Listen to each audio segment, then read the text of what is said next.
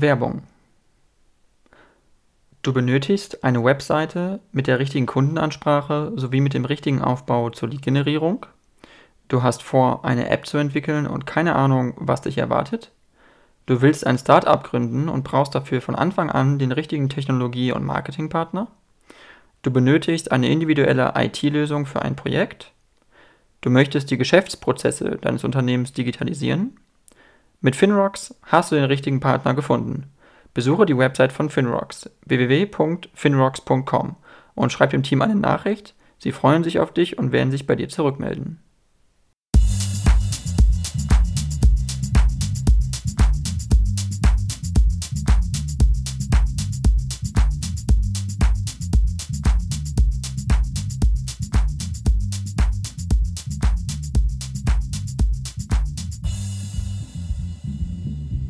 Dann, ähm, ja, vielen Dank, äh, Herr Dosch, Thomas Dosch. Äh, Sie sind äh, Leiter Public Affairs äh, von äh, Tönnies und Geschäftsführer von Tönnies Bio. Ähm, Sie sind ehemaliger Biolandpräsident und ähm, Sie haben auch ähm, Agrarwissenschaften studiert. Ähm, da würde ich mich äh, fragen, erstmal, also Sie, Sie, waren ja sozusagen erstmal mal Bioland, sage ich mal, auch ähm, Interessensvertreter. Wie kam es dann dazu, dass Sie dann von, von Bioland, sage ich mal, zu Tönnies als, als ähm, Interessenvertreter gegangen sind? Das mag für den einen oder anderen unglücklich klingen. Erstmal nochmal guten Tag. Danke dafür, dass wir uns heute unterhalten können. Das vorweg.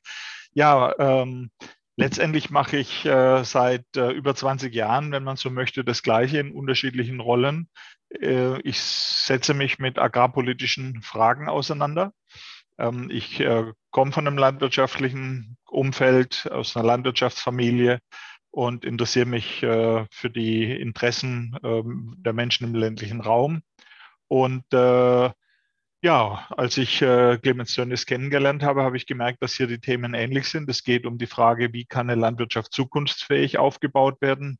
Das heißt so, dass es sich für die Menschen äh, tragfähig gestaltet, die Landwirtschaft machen, nämlich nachhaltig. Nachhaltig heißt, äh, das sind so die drei Faktoren, die eine Rolle spielen. Das ist zum einen natürlich die ökologische Frage, die Umweltfrage. Es ist aber auch die soziale Frage, also wie können Familien davon leben. Ähm, und es ist die äh, ökonomische Frage im Sinne von, natürlich muss es auch betriebswirtschaftlich stimmen. Und ähm, es muss für alle im ländlichen Raum äh, sich letztendlich rechnen. Da hängen Arbeitsplätze dran im vor- und nachgelagerten Bereich. Ja, und da spielt natürlich ein Unternehmen wie Tönnies eine wichtige Rolle und von daher ist es eine spannende Herausforderung, auch das in dem Umfeld die Themen zu bearbeiten. Mhm. Okay, also das heißt, Sie sehen es auch ein bisschen als eine Herausforderung an, weil Sie ja schon, ich denke mal, Sie sind ja auch Mitglied der Partei der Grünen und das heißt, Sie haben ja schon eigentlich, sage ich mal, ökologischen äh, äh, Schwerpunkt, kann man ja sagen. Ähm, das heißt, sehen Sie sich als Herausforderung auch eine Firma, weil ich sage mal so ganz offen, also eine Firma wie Tönnies ist nicht gerade dafür bekannt, wahnsinnig grün und oder äh, bio oder nachhaltig zu sein. Also sehen Sie so als Herausforderung, das zu verändern oder, oder was war so Ihre Motivation?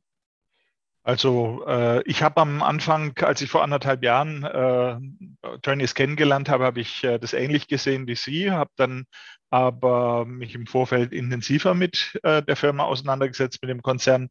Ich habe äh, auf der Internetseite äh, recherchiert und auch im Umfeld bin da auf die Nachhaltigkeitsstrategie äh, gestoßen, die Tönnies äh, vertritt, äh, T30, und habe da zumindest mal auf dem Papier gelesen, dass das, was da an Zielen gesetzt ist, wohl überlegt ist. Das hat ähm, letztendlich was mit äh, Energie zu tun, das hat was mit ähm, Herstellung äh, von äh, Lebensmitteln zu tun, das hat was mit äh, artgerechter Tierhaltung zu tun. Also all die Begriffe, die eigentlich in der Öffentlichkeit eine große Rolle spielen, sind bei Tönnies im Fokus und werden bearbeitet. Und habe dann eben festgestellt, hier gibt es viele engagierte Leute, die genauso gut in einer NGO arbeiten könnten ähm, oder in einer Tierschutzorganisation. Nur die, wie soll ich sagen, die Herausforderungen zum Unternehmen das umzusetzen, sind auf der einen Seite groß, weil es sich eben auch wirtschaftlich tragen muss. Und auf der anderen Seite, wer soll es denn machen, wenn nicht so ein Unternehmen wie Tönnies? Da herrscht absoluter Konsens und äh, die Fortschritte sind größer, äh, als ich, äh, oder die, auch die Möglichkeiten sind größer, als ich es gedacht habe. Also jetzt zum Beispiel ist es eben so, dass das Thema Energieeinsparung sehr, sehr zentral ist. Ähm, nicht nur wegen den, äh, zum einen steigen natürlich die äh, Energiekosten enorm, äh, und zum anderen steht man natürlich auch in der Verantwortung, äh, Nachhaltigkeitsziele im CO2-Bereich zu erfüllen. Aber das deckt sich, das, das unternehmerische Interesse und äh, deckt sich damit in gesellschaftlichen Interessen. Mhm. Okay, ähm, mich würde nur interessieren, ähm, das ist alles richtig, was Sie sagen, äh, weil Sie sagen, Sie sind, äh, also, oder Sie sind ja Geschäftsführer von Tönnies äh, Bio und dann frage ich mhm. mich, also was ist, was ist dann Tönnies Bio und das heißt ja dann also eigentlich, dass dann der Rest von Tönnies nicht Bio ist, richtig? Naja, der größte Teil der Landwirtschaft bei uns äh, und auch der Tierhaltung äh, funktioniert nicht nach den ökologischen Kriterien, die ja mit Mindeststandard in der EU-Öko-Verordnung festgelegt sind. Und Tönnies Bio kümmert sich um den Markt für Bioprodukte, ähm, sowohl bei Rind als auch bei Schweinen. Ähm, wir, also ich äh, komme ja eben auch aus der Szene der Bioverbände und habe da gute äh, Bekannte und Netzwerke. Und da geht es letztlich darum, auch Betrieben, die auf ökologischen Landbau umstellen wollen, einen Markt zu bieten. Jetzt hat äh, Tönnies einen engen Draht natürlich jetzt äh, insbesondere zum Lebensmitteleinzelhandel ähm, bis hin zu Discountbetrieben. Und da braucht es jemand, der die Tiere erfasst äh, und letztendlich auch die Biowurst herstellt, um es ganz äh, einfach auf den Punkt zu bringen. Ähm, es ist ja heute so, dass auch Bio nicht mehr nur im Naturkostladen stattfindet, wie das vor 20, 30 Jahren der Fall war, sondern heute ist es so, dass auch ein renommierter Verband wie Bioland einen Vertrag mit dem Discounter Lidl hat oder der, sogar der Demeter-Verband äh, zusammenarbeitet mit Kaufland, äh, auch einem Discounter der Schwarzgruppe. Also so gesehen sind die Grenzen heute nicht mehr so trennscharf, hier nur der Bioladen und der Rest ist konventionell, sondern das fließt ineinander über. Mhm. Äh, und das ist letztendlich ist, ähm, Teil meiner Aufgabe, hier Kontakte herzustellen oder eben auch Betriebe äh, dann mit ähm, ja, zu helfen, äh, Märkte zu bekommen, sodass sie ökologisch und bio, nach Biokriterien wirtschaften können. Okay, das heißt also, äh, ich, ich, weil ich, ich verstehe nicht so ganz die Industrie, wie sie funktioniert, aber das heißt ja eigentlich, weil Tönnies muss ja Tiere einkaufen, sage ich mal, mhm. von Landwirtschaftsbetrieben, die dann geschlachtet werden bei Tönnies. Ja. Und äh, das heißt, da wird ausgewählt nach Kriterien, wie wurden die gehalten, die Tiere, wie sind die aufgewachsen. Ähm, und weil sie komplett leben zu Tönnies, das heißt, äh, äh, da muss es gewisse Kriterien geben. Und dann würde mich mal interessieren, wie man das eigentlich äh, nachvollzieht. Auch die wirklich, mhm. das ist ja quasi eine Art Lieferkette, die man nachvollziehen muss. Wie mhm. vollzieht man wirklich nach, dass diese Firmen nachhaltig wirtschaften, Biostandards ansetzen, dass die Tiere ähm, ja, genug Auslauf haben oder genug Platz haben. Also weil es gibt ja unterschiedlichste Standards, sage ich mal. Ja, also äh, da haben Sie recht. Es ist so, dass die zum einen müssen die Kriterien genau beschrieben sein. Das ist im Biobereich durch die EU-Öko-Verordnung gegeben. Das ist ein staatliches System auf europäischer Ebene mit Mindestkriterien. Zusätzlich gibt es im Biobereich Verbandsrichtlinien, die strenger sind und höhere Anforderungen stellen. Diese Betriebe werden durch äh, staatlich zugelassene EU-Kontrollstellen überwacht. Das heißt, die werden sogar einmal im Jahr äh, unangekündigt kontrolliert und bekommen nochmal zusätzliche angekündigte Kontrollen, wenn es um Dokumente äh, geht, die nachvollzogen werden müssen. Ähm, das ist die eine Schiene. Dann sind die als Biobetriebe zertifiziert. Wer diesen Begriff Bio verwendet und es nicht darf, macht sich strafbar. Äh, wer das auffliegt, wer auffliegt, der muss mit äh, strengen Strafen rechnen. Das ist nicht von uns, sondern das ist ein gesetzliches System. Dann gibt es im konventionellen Bereich natürlich die gesetzlichen Mindestanforderungen. Aber hier gibt es beispielsweise eine Initiative Tierwohl. Die ist vom Handel mit ins äh, Leben gerufen worden. Da hat man sich auf freiwilliger Basis auf höhere Tierwohlstandards verständigt. Das heißt, dass die Tiere beispielsweise mehr Platz bekommen oder äh, Außenklima bekommen, äh, Beschäftigungsmaterial bekommen, unterschiedlich strukturierte Böden haben können. Also das sind bestimmte Kriterien definiert. Äh, dazu gibt es wiederum eine eigene Gesellschaft, QS, Qualität und Sicherheit, in der wird es überwacht. Und ähm, dieses Überwachungssystem ist zusammen mit dem Handel so aufgebaut, dass da größtmögliche Verlässlichkeit da ist. Auch da werden die Betriebe überprüft. Denn äh, das Größte und das Schlimmste, was dann passieren kann, ist, dass man gegenüber den Kunden ein Versprechen abgibt, ähm, wo sich nachher herausstellt, dass das nicht gehalten wird. Also dann ist der Vertrauensverlust riesig. Deshalb haben alle ein Interesse dran, dass die Betriebe, die entsprechend gekennzeichnet mit ihren Produkten auf den Markt kommen, auch die, das erfüllen, was sie versprechen. Mhm. Der große Vorteil, ähm, jetzt gibt es ja unterschiedliche Möglichkeiten, ähm, Tiere zu erfassen, zu schlachten, zu verarbeiten, Wurst herzustellen. Das kann ein kleiner äh, Metzgerbetrieb sein, äh, der das für einen Fachhandel macht und für die Metzgertheke. Das ist natürlich mit höheren Kosten verbunden. Warum? Weil er insgesamt weniger Schweine schlachtet und weniger verarbeitet. Aber dadurch, dass er das jetzt beispielsweise in einem Metzgerladen im direkten Kundenkontakt verkau verkauft, sind, können diese Produkte auch teurer sein. Ähm, Tönnies produziert für den Lebensmitteleinzelhandel, wo in der Regel anonym verkauft wird oder in sogenannten SB, Selbstbedienungsverpackungen. Also wo der Kunde vorbeiläuft, sieht da eine Packung Hackfleisch liegen, da steht was auf dem Etikett drauf ähm, und das will er kaufen. Discounter, die sich als Kostenführer verstehen, wollen das besonders günstig anbieten. Nun zahlt Tönnies den Bauern den gleichen Einkaufspreis wie jener beschriebene Metzger. Der Unterschied, äh, die Frage ist, wie kann dann Tönnies das günstiger an den Markt bringen, beziehungsweise der Discounter das günstiger verkaufen als der Metzger. Und das ergibt sich eben äh, aus einer anderen Technik. Also hier beim Schlachten bei Tönnies ist sehr viel automatisiert und es ist natürlich äh, die, auch der Kostenvorteil durch die Menge und ein Kostenvorteil dadurch, dass hier das System so aufgebaut ist, dass das Tier zu 100 Prozent verwertet wird. Also es, es geht darum, nichts wegzuwerfen, sondern alles in Wert zu setzen.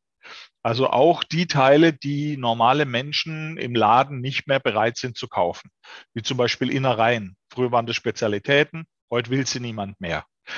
Die meisten Menschen kaufen sogenannte Edelteile. Also dieser Begriff, äh, mir, mir geht er immer schwer über die Lippen, weil als Edelteil werden dann Filets verstanden, Kotelett, Steaks und solche Geschichten. Und andere Produkte, die äh, Schweinebauch oder Schweinshaxe ähm, oder Schweinskopfsülze, das, was, was man früher beim, sozusagen beim Hausschlachten ganz normal mitverarbeitet hat, ähm, das kaufen viele Menschen heute nicht mehr. Ähm, wenn ich das aber nicht verkaufen kann, wird der Rest teurer, weil der Rest ja alles verdienen muss an dem Schwein. Also wenn ich dem Schwein nur den Schinken verkaufen muss, muss der Schinkenpreis den Rest mitbezahlen. Dadurch, dass aber, wenn, wenn Tönnies es schafft, das ganze Schwein zu vermarkten, ähm, wird wiederum das sogenannte Edelteil etwas günstiger. Und so, äh, sagen wir mal, äh, haben wir unterschiedliche Funktionen am Markt. Äh, und das macht es auch möglich, dass eben Tönnies günstiger anbieten kann für den Discounter als äh, vielleicht jemand, der das in der handwerklichen Metzgerei im kleinen Stil macht. Mhm. Okay, also Sie haben es sehr gut beschrieben, wie, also die Wirtschaftlichkeit äh, ist, glaube ich, ziemlich eindeutig, weil auch, glaube ich, für viele Leute, die es nicht wissen, äh, also was äh, Tönnies für einen Marktanteil hat äh, in Deutschland. Ich habe nur eine kleine Grafik jetzt hier gehabt, aber 30, äh, 32 äh, Prozent 2019 wohl Marktanteil. Äh, mhm. und dahinter kommt Westfleisch als zweitgrößter Anbieter mit 14 Prozent. Ich weiß nicht, ob es noch aktuell ist, aber ja. auf jeden Fall ist es wohl also relativ dominant. Ähm, aber worauf eigentlich meine Frage noch so ein bisschen abzielte, war, äh, wie werden denn wirklich Standards konkret nachvollzogen? Weil Sie haben gesagt, äh, ja, es gibt Kriterien, es gibt gesetzliche Kriterien, mhm. es gibt diese ganzen Bedingungen. Aber geht Tönnies dann auch in Betriebe rein oder gibt es Kontrolleure, gibt es vor Ort Überprüfungen von Betrieben, die an Tönnies liefern, wo geschaut wird, ist das jetzt wirklich nachhaltig? Ist das jetzt nach dem Biostandard? Ist das nach diesen ganzen Kriterien? Oder, ja. oder wird es nur oberflächlicher behandelt? Nein, also das sind so, dass äh, da gibt es zugelassene Kontrollstellen, die die Betriebe besuchen, einmal in Augenschein nehmen und zwar unangekündigt den Betrieb anschauen, was läuft da. Mhm. Ähm, das sind die unangekündigten Kontrollen und zusätzlich gibt es auch angekündigte. Bei den angekündigten geht es darum, dass Papierdokumente überprüft werden. Da werden, äh, wird angeschaut, wo hat der sein Futter her, Hat er das von der eigenen Fläche? Ist es plausibel? Kann er so viel Futter auf der Fläche produzieren, wie er verfüttert? Oder kauft er Futter zu? Entspricht dieses Futter dem Biostandard beim Bioschwein? Ähm, haben die Tiere genügend Platz und so weiter? Also das, das wird dann im Einzelnen nachvollzogen äh, und das machen zugelassene Kontrollstellen. Das heißt, die Betriebe werden zertifiziert. Ähm, das machen wir jetzt nicht bei den 11.000 Lieferbetrieben, die wir haben, alles selber, aber wir haben einen engen äh, Draht zu den Betrieben. Wir äh, besuchen auch Betriebe, ähm, aber weniger, um jetzt die zu inspizieren. Das machen dann sozusagen beauftragte Kontrollstellen.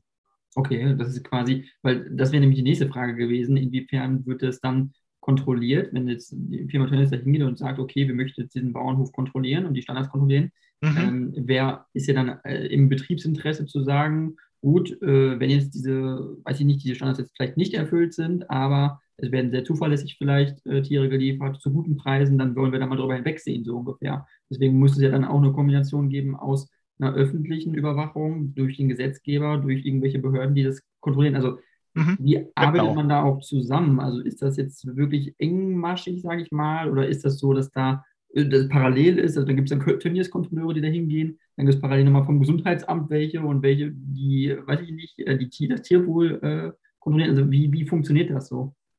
Also das sind zugelassene Kontrollstellen, die bei den Biokontrollstellen werden die wiederum selbst, also die müssen bestimmte Grundvoraussetzungen erfüllen, um als Kontrollstelle staatlich anerkannt zu werden und äh, werden von Länderbehörden über, äh, sozusagen selber wieder überwacht, also Kontrolle der Kontrolle.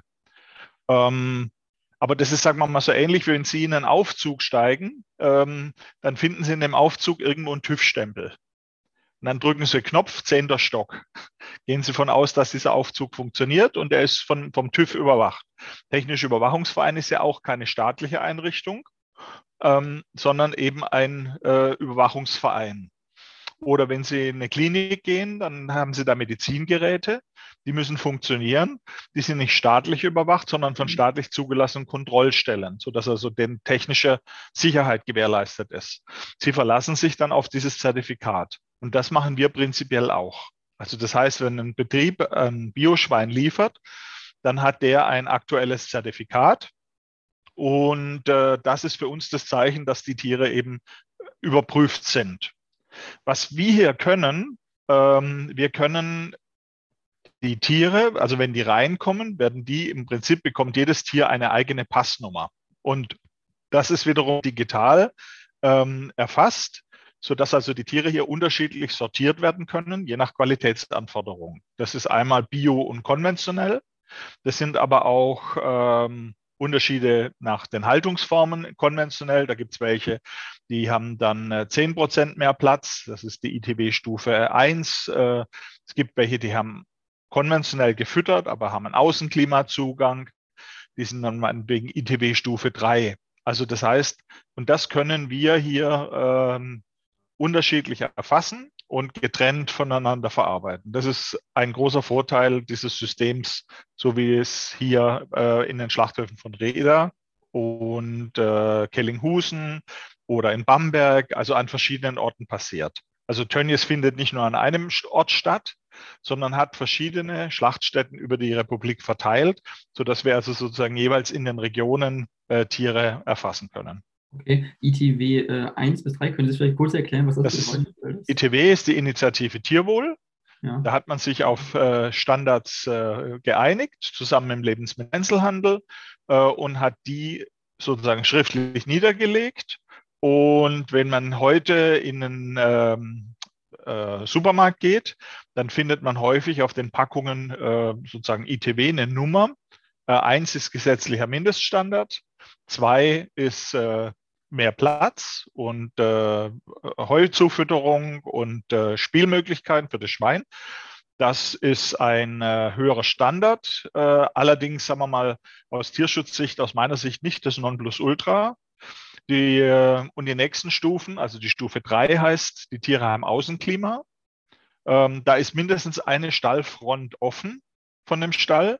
Das heißt, die, die äh, erleben sozusagen äh, Sonne und äh, warm und kalt, haben unterschiedliche Klimazonen im Stall.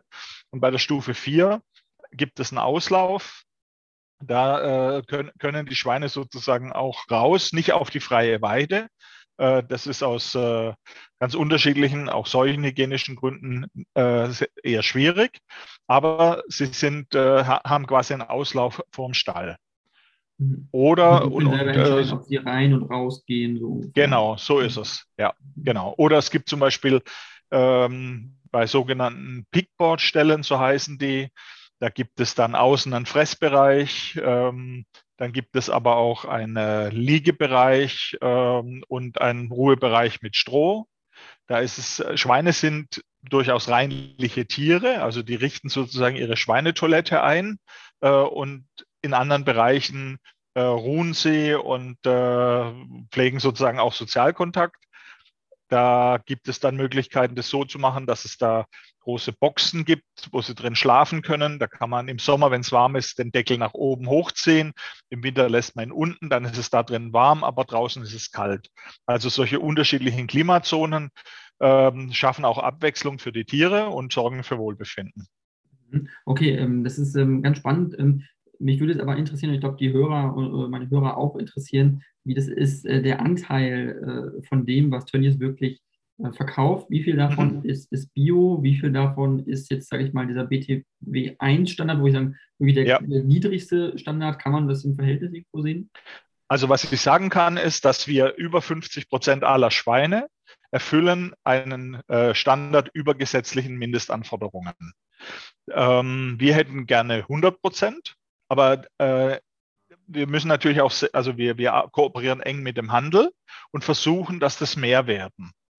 Ähm, aber da muss der Markt natürlich mitspielen und äh, diese Produkte sind teurer äh, als andere und äh, jetzt geht es darum, dafür zu sorgen, dass die Verbraucher ein stärkeres Bewusstsein auch für diese Tierwohlfragen bekommen. Und vor allem, dass sie dieses Tierwohl im Regal erkennen. Und da ist es äh, so, dass die äh, neue Bundesregierung mit dem äh, grünen Landwirtschaftsministerium jetzt verkündet hat, eine verpflichtende Haltungskennzeichnung einzuführen. Das heißt, das begrüßen wir sehr, dass dann gesetzlich beschrieben wird, wie die Haltungsstufen aussehen. Dann haben wir kein privatwirtschaftliches System und jeder ist verpflichtet, dieses zu kennzeichnen. Und wichtig ist, dass nicht nur gekennzeichnet wird, was im Ladenregal liegt, sondern auch, was im Außerhausverzehr ich bekomme, also bis hin zur Speisekarte ähm, in der Gastronomie. Ähm, was wir zusätzlich wollen, wir wollen ein System, das nennt sich dann 5 mal D. Das bedeutet, dass bei den Schweinen das mit einem in Deutschland geborenen Ferkel beginnt, das dann hier aufwächst, geschlachtet, verarbeitet wird, ähm, sozusagen die ganzen Stufen in Deutschland stattfinden. Warum wollen wir das? Weil wir dann auch uns stärker wappnen können gegenüber sagen wir, mal, günstiger produzierten Produkten aus anderen Ländern. Wenn ich äh, in Europa haben wir einen großen Markt, ähm, gemeinsamen Markt Europas, da kann ich staatlich nicht verbieten, dass zum Beispiel Schweine aus Spanien in Deutschland verkauft werden. Das darf man auf dem gemeinsamen europäischen Markt nicht machen. Aber wenn wir sagen, wir, wir wollen hier ein höheres Tierwohl, einen höheren Tierwohlstandard haben, dann können wir das in Deutschland miteinander vereinbaren. Aber wir haben keinen Einfluss auf das, was in anderen Ländern passiert. Deshalb ist uns zum einen die Haltungskennzeichnung wichtig und zum anderen eben auch die Herkunftskennzeichnung. Vom Ferkel äh, bis zum fertigen äh, Produkt, das der Kunde im Laden kaufen kann. Mhm. So äh, ist die Idee, ist der Versuch, das Niveau in Deutschland insgesamt nach oben zu fahren. Okay, ähm, aber ich habe gerade nicht ganz äh, mitbekommen, der Anteil, also, also Sie sagen 50 Prozent ist jetzt Bio und 50 Prozent Nein, Bio, nee, oder? fün- 50 Prozent insgesamt sind, erfüllen einen, äh, einen Standard über dem gesetzlichen Mindeststandard. Was Sie, Sie haben zusätzlich gefragt, wie viel Prozent von welchem Bereich. Das kann ich Ihnen aus Wettbewerbsgründen nicht sagen. Also das heißt, Okay. ich werde nicht sagen, wie viel Prozent Bio wir haben, Ja. weil das, äh, sagen wir mal so, wir, wir leben da im Wettbewerb, der Handel weiß, wie viel wir haben. Ähm, und das wirkt sich natürlich auch an anderer Stelle äh, auf Preisverhandlungen aus. Also mhm. deswegen mhm. ähm, hat er auch immer mit Angebot und Nachfrage zu tun. Ähm, deswegen halten wir an der Stelle sozusagen die Klappe äh, okay. und sagen ganz pauschal, wie gesagt, über die Hälfte ist besser als das, was Mindeststandardgesetz ist. Also okay, das heißt also 50 Prozent ist dieses B BTW, war das BTW 1? Das sind, das sind, das sind äh, alle Tiere, die äh, von IT Initiative Tierwohlstufe 2, also mit ITW, mehr Platz, ja über, über Außenklima bis hin zu den Biobetrieben. Also alles zusammen. Alles, was mehr ist, als was als ähm, der gesetzliche, der, der Gesetzgeber als Mindeststandard vorschreibt. Vom einfachen Standard mit 10 Prozent mehr Platz bis hin zu Bio. Das alles zusammengefasst macht mehr als die Hälfte aus von dem, was bei Tönnies verarbeitet wird. Okay, und ähm, der Standard, der nicht ITW gekennzeichnet ist, also das gibt es auch und es ist legal. Das heißt, es gibt auch diese Haltung in Deutschland und die wird aber nicht in ITW definiert, sondern es ist einfach normale Haltung oder wie bezeichnet man genau. das? Genau, also das ist das, was in der sogenannten Tierschutz-Nutztierhaltungsverordnung drinsteht. Das ist so wie die Straßenverkehrsordnung.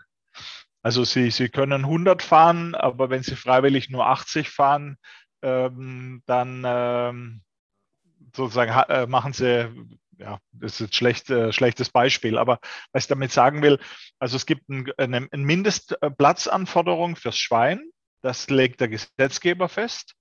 Mhm. Und wenn man sagt, das ist mir zu wenig, die Kunden möchten, dass das Schwein mehr Platz bekommt, dann stelle ich weniger Schweine in den Stall, verdiene damit natürlich auch weniger Geld ähm, lobe dieses aus und sage, hier Kunde, schau her, das ist ein Tier, dem ging es besser als normal. Bitte gebt mir dafür etwas mehr Geld. Also deshalb brauchen wir diese Kennzeichnung und müssen natürlich auch sehen, dass das ähm, für die Betriebe entlohnt wird. Mhm. Nun ist, sagen wir, 10 Prozent mehr Platz für ein Schwein. Das, äh, wenn ich da in den Stall schaue, das sieht noch nicht so besonders toll aus. Aber für den Betrieb heißt 10 Prozent mehr Platz, 10 Prozent weniger Tiere. Das ist so, wie wenn ein normaler Mensch 10 Prozent weniger Brutto verdient. Mhm. Ja, also das heißt, äh, vom Geld her macht das viel aus. Hm. Ich, ich, ich, merke schon, also weil Sie argumentieren sehr stark auch in diese Richtung Wirtschaftlichkeit. Das ist ja auch normal. Als Unternehmen muss man ja wirtschaftlich denken. Aber ich habe den Eindruck, dass es äh, vielleicht täuscht, aber dass ja auf dem Fleischmarkt einfach der Preis eine ganz enorme Rolle spielt eigentlich, um das Produkt überhaupt an den Verbraucher zu bringen. Je günstiger der Preis, desto besser, weil es so eine riesen Überproduktion an Fleisch ohnehin gibt. Oder liege ich da falsch? Hm, da liegen Sie falsch. Also äh, es ist einfach so, die internationale Konkurrenz ist groß. Also im Geflügelfleischbereich kommt Geflügel aus Brasilien. Wird unter ganz anderen Bedingungen produziert, darf aber in Deutschland verkauft werden. Oder wer, vor ein paar Jahren gab es den Streit mit den USA äh, um die sogenannten Chlorhühnchen. Was bedeutet das? Also bei uns müssen die Tiere ähm, im Stall so gehalten werden, dass sie hygienisch einwandfrei sind.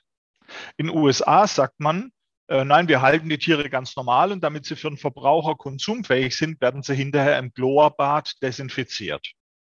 Und da hat Europa gesagt, das wollen wir nicht und hat Chlorhühnchen verboten, was dann zu einem Handelskonflikt mit den USA führte.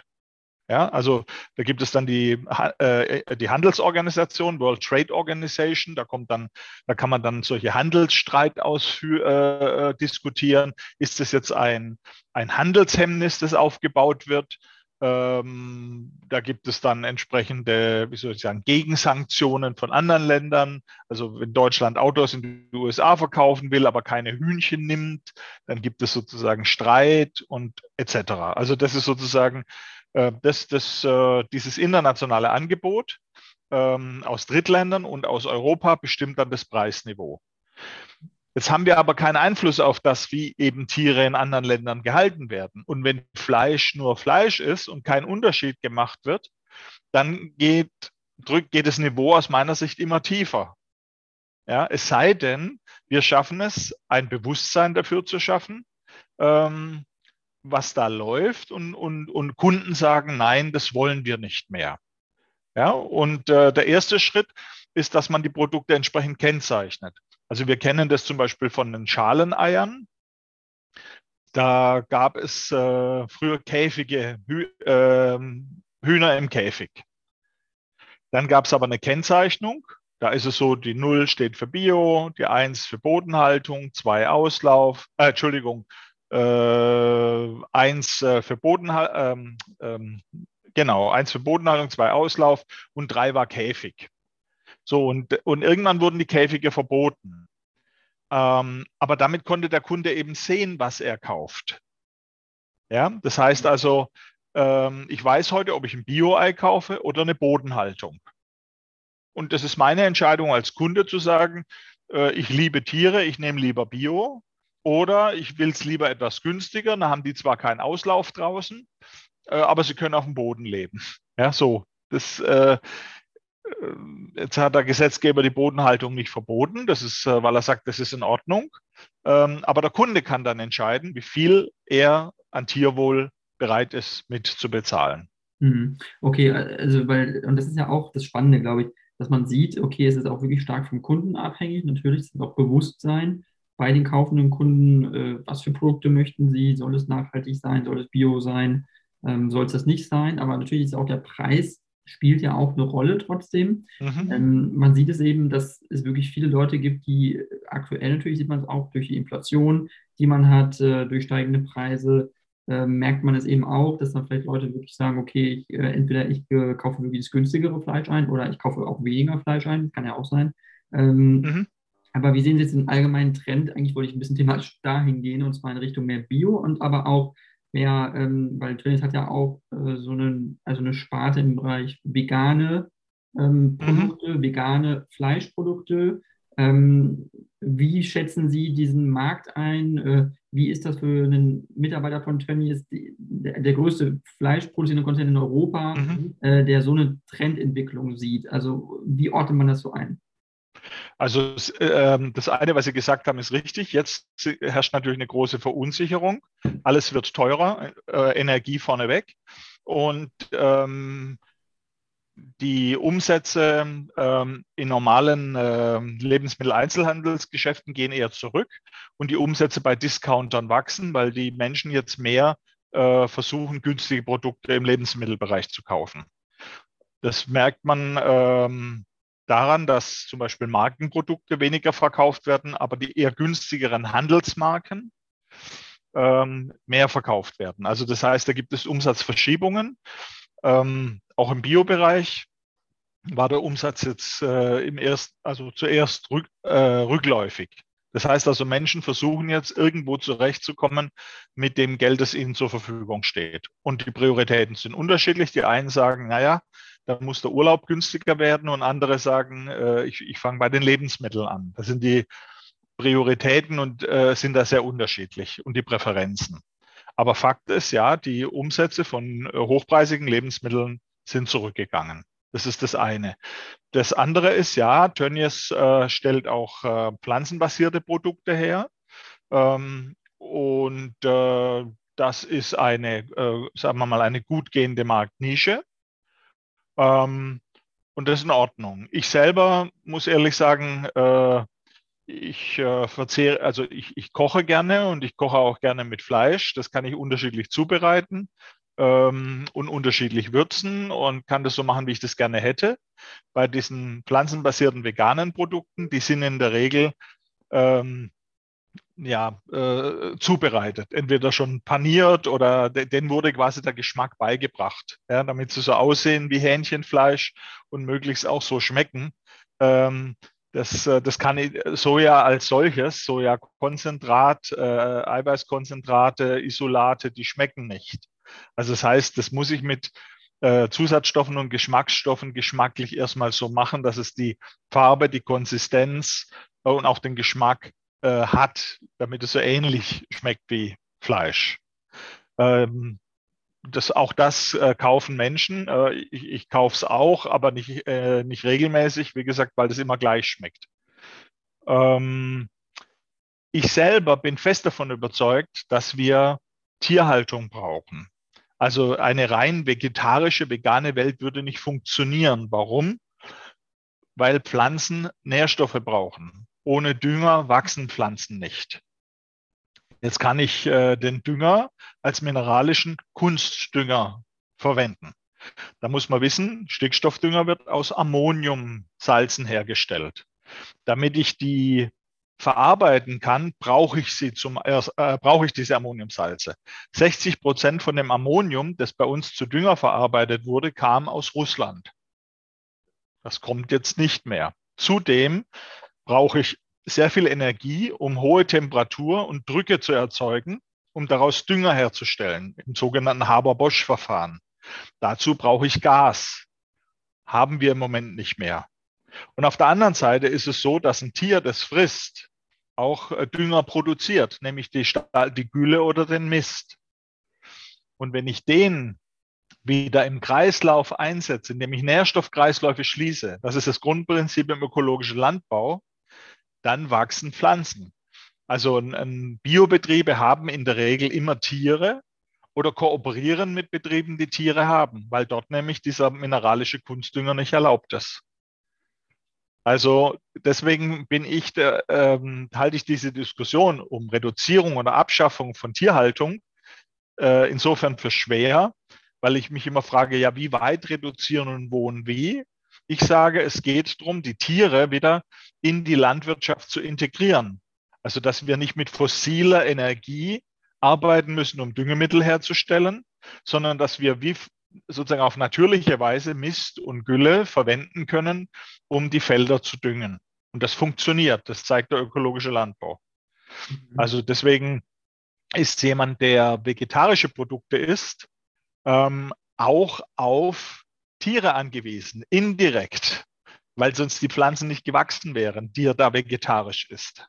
Mhm. Aber äh, ist es nicht eine Möglichkeit, Dünger, wenn Sie sagen, jetzt, äh, gut, es kommen weniger Kunstdünger aus Russland oder aus der Ukraine nach Europa ähm, und man nutzt eben viele Gülle, man nutzt viel tierische, äh, ja, also ne, die tierischen Exkremente, sage ich mal, um ja. einfach äh, mhm. unsere Pflanzen wachsen zu lassen, was ganz normal ist.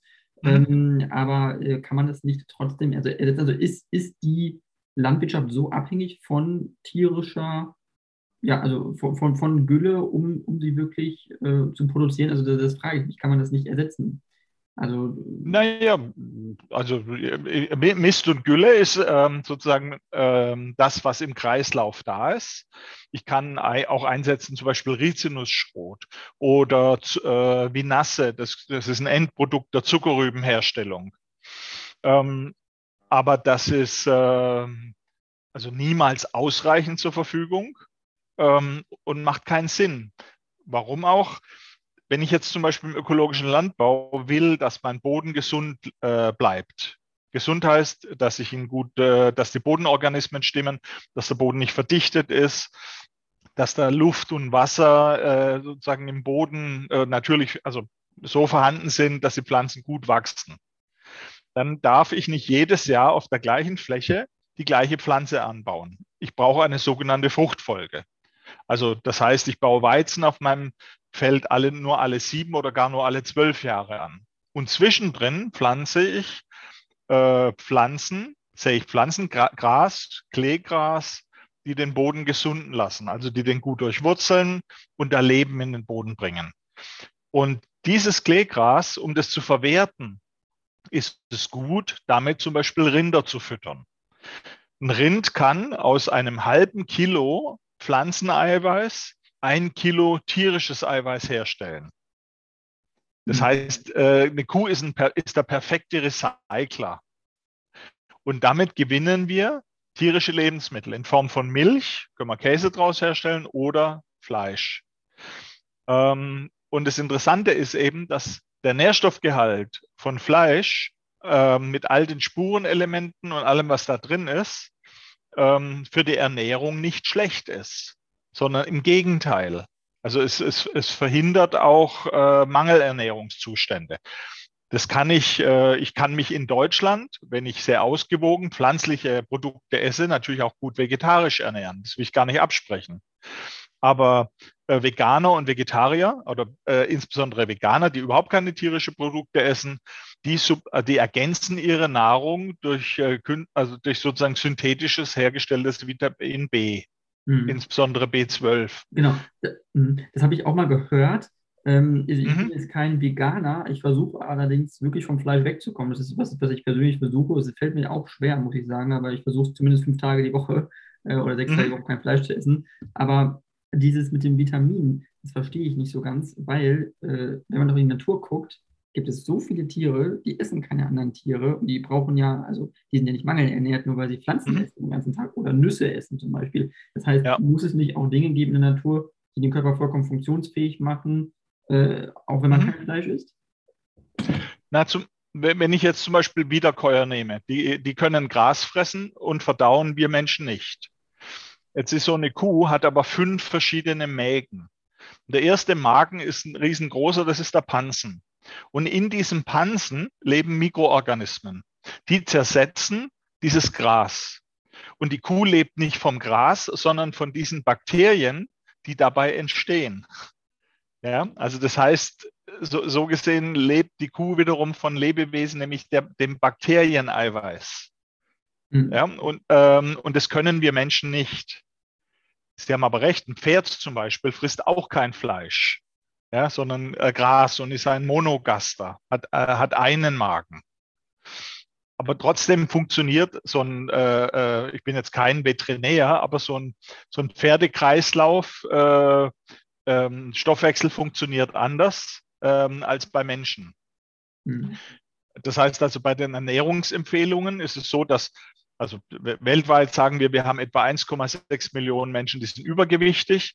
Wir haben 800.000 bis einer Million Menschen, die hungern. Und wir haben zwei Millionen Menschen, die sind mangelernährt. Und ähm, diese Mangelernährung bekommt man am besten in den Griff mit tierischen Lebensmitteln. Also Milch ist zum Beispiel ganz wichtig äh, in dem Bereich. Und wenn wir jetzt Kuhmilch vergleichen mit Hafermilch, also aus sozusagen pflanzlich hergestellt, dann hat so eine Kuhmilch etwa das Zehnfache an Nährstoffen, wenn ich es richtig im Kopf habe, also ein Vielfaches, sage ich mal, an Nährstoffen, mhm. wie so ein Liter Hafermilch. Wenn, wenn ich jetzt nur ein Liter Wasser trinke, ist gar nichts drin. Ja. ja. trinke ich Hafermilch, ist, ist etwas drin, aber trinke ich Kuhmilch, ist es hochkonzentriert. Mhm. Und das wiederum ist halt äh, für bestimmte Menschen in bestimmten Bedingungen für die Ernährung wichtig. Ähm, auf jeden Fall, nur, nur, ganz kurz, äh, was ich habe ja, ja. das ist auch ein Produkt, was ich gerne trinke und seit, ich glaube, seit zwei Jahren trinke ich gar keine Kuhmilch mehr. Ähm, mhm. Kann mich jetzt nicht äh, in Sinn, dass ich jetzt irgendwelche Ausfallerscheinungen habe oder so, weil ich keine Kuhmilch mehr trinke. Das heißt, mhm. ähm, ich will jetzt nicht sagen, es ist vielleicht alles perfekt. Ich kenne meinen Vitaminhaushalt auch nicht genau, ich prüfe den auch nicht. Aber ja. ich äh, fühle mich halt so, wie ich bin, relativ normal. Und ähm, genau. das gibt mir nur dieses, also diese Erfahrung, einfach, wo ich denke, so schlimm kann es eigentlich nicht sein, oder? Naja, wenn wir jetzt, äh, das eine ist das äh, Denken sozusagen des äh, Mitteleuropäers, wenn aber in, in Regionen, wo die Menschen morgens, mittags und abends Reis essen, ähm, dann ist die Situation eine andere. Das heißt also, wir haben insgesamt ja auch eine eher vielfältigere Diät, also dessen, was wir zu uns nehmen, als in anderen Regionen. Aber bei der Hafermilch ist zum Beispiel interessante, Sie haben ein Kilo Hafer, daraus gewinnen Sie etwa 300 Milliliter Hafermilch. Also ein Drittel dessen, was da im Hafer drinsteckt. Und der Rest ist hochwertiges Viehfutter. Dieses wegzuwerfen wäre Quatsch. Das heißt also, von all den Pflanzen, die wir anbauen, essen wir etwa ein Viertel direkt als Mensch. Und drei Viertel dieser Pflanze wandert entweder als Stroh im Boden oder ich kann das als Stroh verwenden im Stall.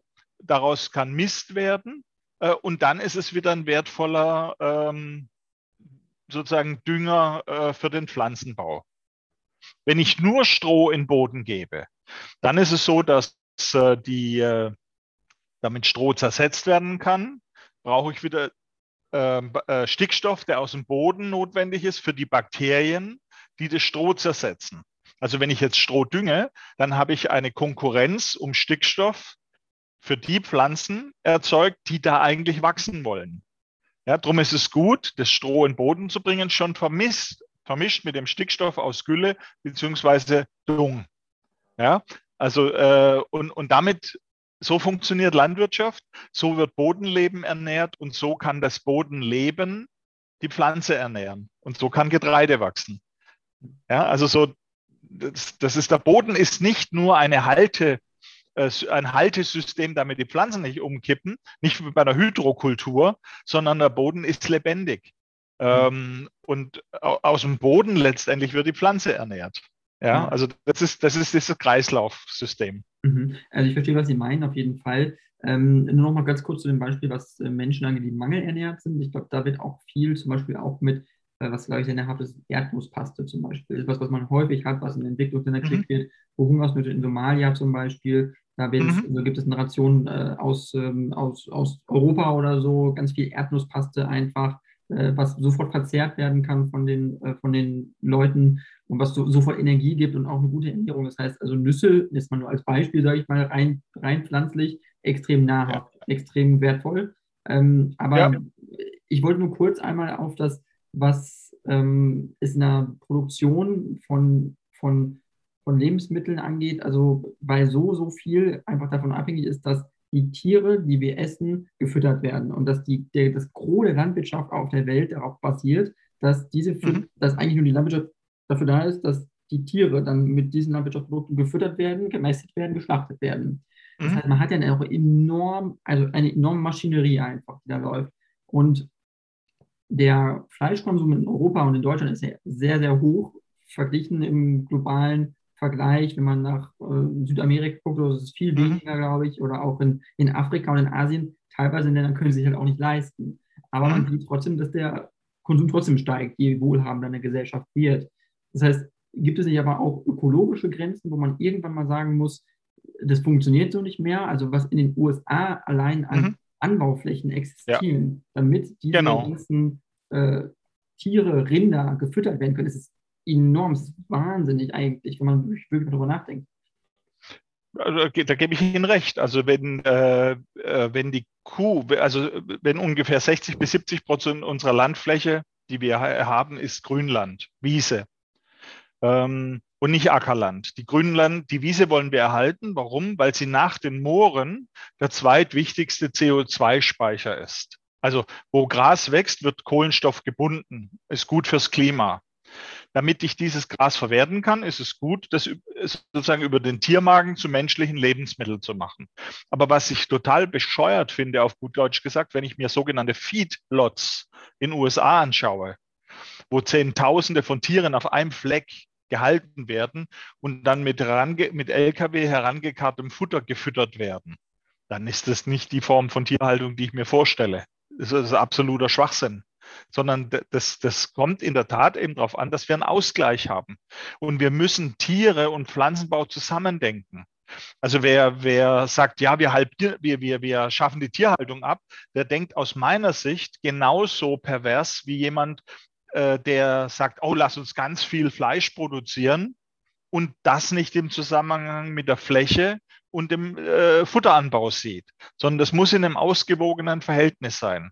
Ja, also zu sagen, null Tiere ist für mich genauso falsch und pervers, wie zu sagen, ganz viel Tier. Nein, ich, äh, ich muss die Flächen, die Tierhaltung muss ich an die Fläche binden. Ja, also das, das, da, nur dann bekomme ich diesen Nährstoffkreislauf hin.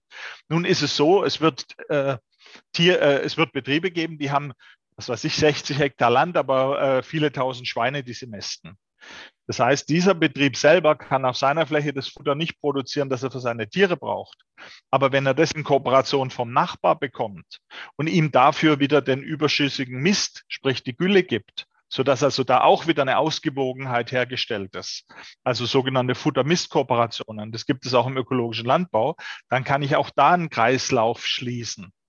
Was in der Vergangenheit der Fall war, ist, dass in einer Region unheimlich viele Tiere gehalten wurden und da wurde viel Gülle produziert und äh, in Ackerbaugebieten wurde die Gülle nicht verwendet, sondern da hat man Kunstdünger eingesetzt, weil der billig war. Was war die Konsequenz?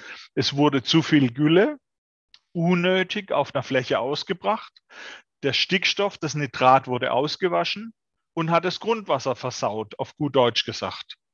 Und deswegen, das geht nicht. Wir brauchen eine Wirtschaftsdüngerstrategie. Das heißt, man muss dafür sorgen, dass dann auch dieser Wirtschaftsdünger, und das kann man, entsprechend so verteilt wird, dass er gut für den Boden ist und nicht fürs Grundwasser schlecht.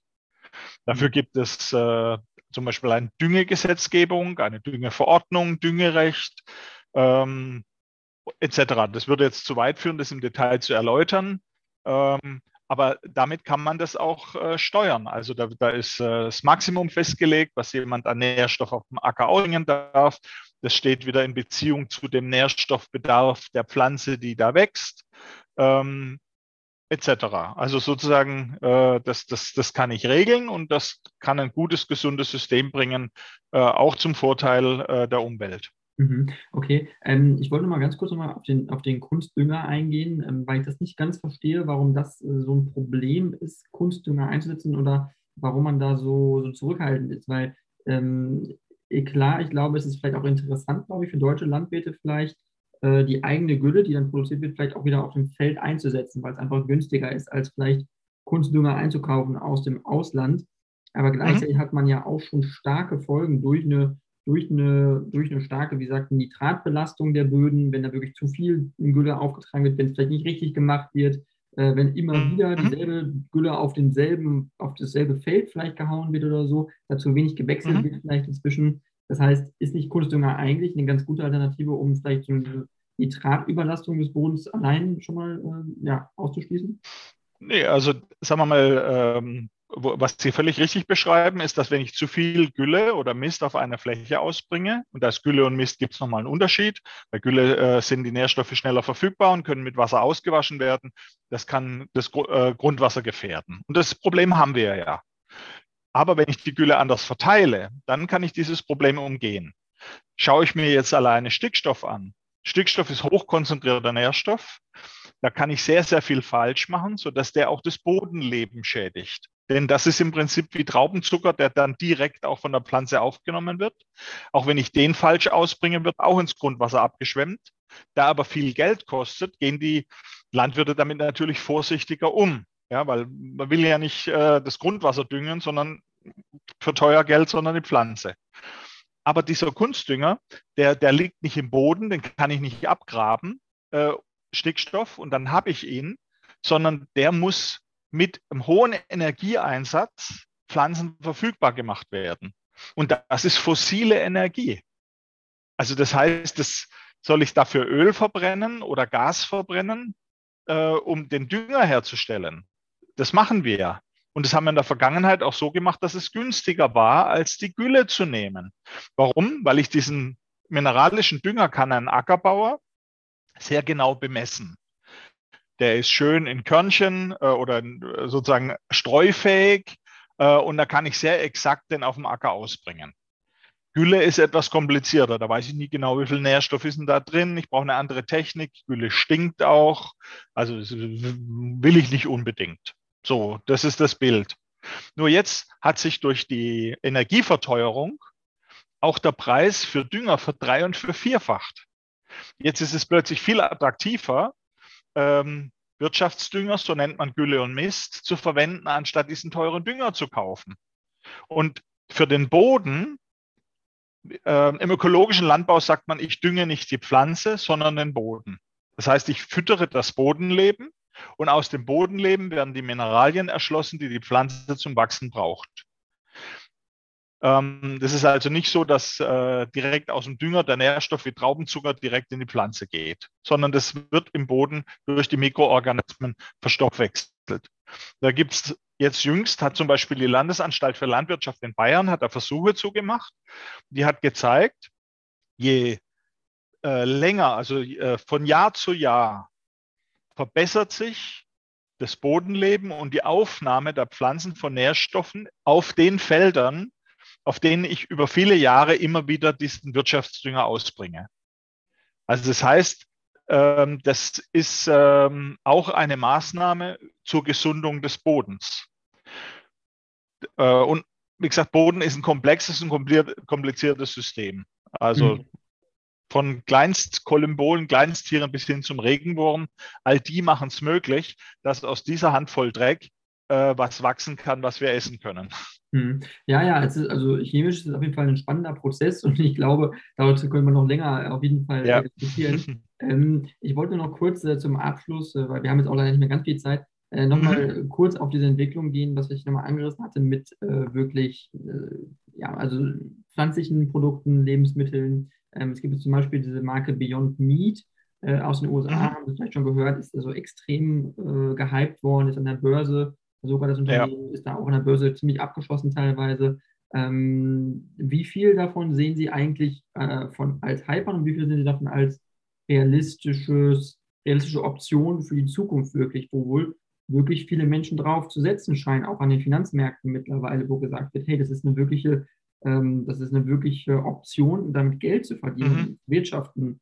Ähm, ich will nur kurz Beispiel, als Beispiel nennen, äh, McDonalds, ähm, ich glaube Burger King in den USA und auch andere mhm. Fastfood-Ketten mhm. haben angefangen, Beyond Meat Burger zu verkaufen.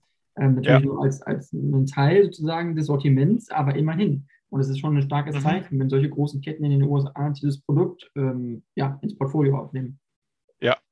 Also es, es gibt äh, Voraussagen, was in 20, 30 Jahren sein wird. Da bin ich dann bei einem Anteil äh, von äh, Laborfleisch und pflanzenbasiert vielleicht von 20 Prozent. Ich habe es jetzt nicht genau im Kopf, 20, 30 Prozent. Wenn das so ist, dann ist es so.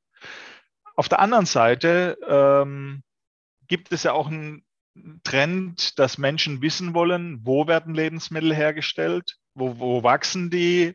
Man redet von Regionalität. Äh, es gibt äh, Menschen, die am liebsten beim Bauern direkt einkaufen würden.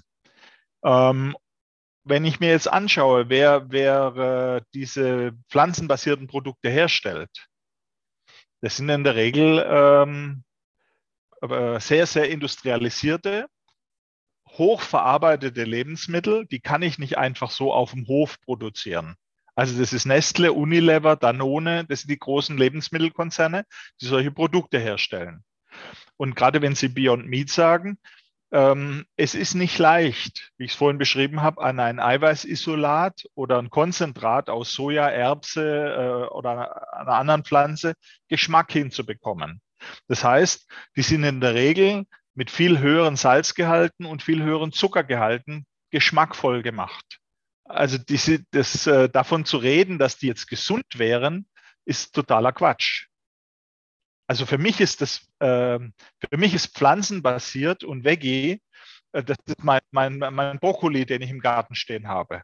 Oder mein Salat. Aber mhm. nicht diese hyperverarbeiteten Produkte. Also ich finde es, äh, ich finde es schon besonders, warum muss denn jetzt eine Wurst oder ein, ein pflanzliches Produkt so aussehen wie eine Wurst und am besten noch schmecken wie Fleisch? Ja, das schaffe mhm. ich nicht in der normalen Küche sondern mhm. das ist, äh, das ist ein hochkomplexer Prozess, mhm. Äh, wo ich mich abhängig mache. Und Sie haben Sie haben richtig gesagt, das ist ein Big Business, da gibt es viele Investoren, die haben da Geld reingesteckt äh, und die hypen das.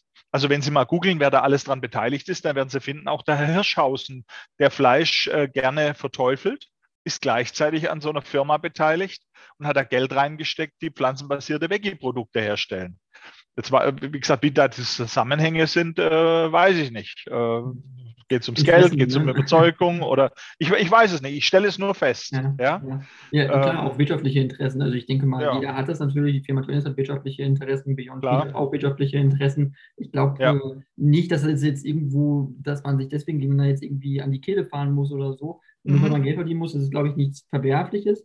Genau. ähm, ich glaube auch, was Sie sagen zumindest, ist das, äh, was ich auch interessant finde, dieses total verarbeitete, stark chemische, stark durchsetzte irgendwie, äh, wo auch Verbraucher, ich glaube auch, auch in Deutschland, die durchaus konservativ sind, vielleicht eher sagen, hm, weiß ich nicht genau. In den USA geht sowas, glaube ich, einfach natürlicherweise schneller in den Markt. Ich glaube, dass die da offener ja. sind, solche Sachen. Ja. Ähm, aber mein Eindruck ist trotzdem, dass was das Beispiel Hafermilch so spannend ist, weil mhm. das ein Produkt ist, was eigentlich nicht so stark verarbeitet ist, weil Hafer ist ein total pflanzliches, ja. reines, mhm. grundsolides äh, Pflanzenprodukt und äh, Hafermilch selber machen ist überhaupt nicht schwer, es ist sehr, sehr einfach, schmeckt eigentlich schon mal relativ stark nach einer Oatly äh, Hafermilch, wenn man es mal selber macht, ja. ausprobiert und ich glaube, das ist einfach nur so ein gutes Beispiel für, wie es wirklich pflanzlich, nicht zu stark verarbeitet, ein gutes Produkt äh, geben kann, was sowas wie Milch ersetzt natürlich. Ich meine, klar, Sie sind jetzt ein Anhänger von Milch, ich verstehe das auch irgendwo, aber ähm, ich bin einfach ein bisschen der Meinung, dass, dass das echt, echt einen Unterschied macht, glaube ich. Also für die, für, für einerseits für den Menschen, für den Körper an sich vom, von der Gesundheit, aber auch für die Belastung des Planeten und von dem ökologischen Fußabdruck einfach. naja, wenn, wenn das jeder für, kann das für sich machen, wie er will. Wenn jetzt aber der Gesetzgeber auf die Idee käme, zu sagen, wir verbieten Kuhmilch, dann, dann, dann, ist es, äh, dann verändert sich was im System. Also für mich ist das wie ein, äh, ich sage mal, ein System vergleiche ich mit einem riesengroßen Mobile, da hängen verschiedene Interessen und ähm, äh, Ziele dran. Also wenn ich zum Beispiel das Ziel habe, dass Grünland erhalten bleibt, dann, dann funktioniert das nur, wenn ich dieses Grünland in Wert setze. Ja, also indem ich das Gras an Tiere verfüttere und dann das Gras über das Tier verkaufe. Und dafür ist es wieder gut, äh, dass, dass, äh, dass ich eben Milch produziere und Käse. Außerdem halte ich Milch auch für ein Kulturgut. Wenn ich an französischen Käse denke, ähm, bin ich großer Fan von. Mhm. Ja, also, nee, nee, klar, klar. Ich will, wie gesagt, ich will, ich ja. will nicht sagen, äh, alles ganz schlimm oder so. Ich, ich finde Käse auch nicht, auch nicht schlimm.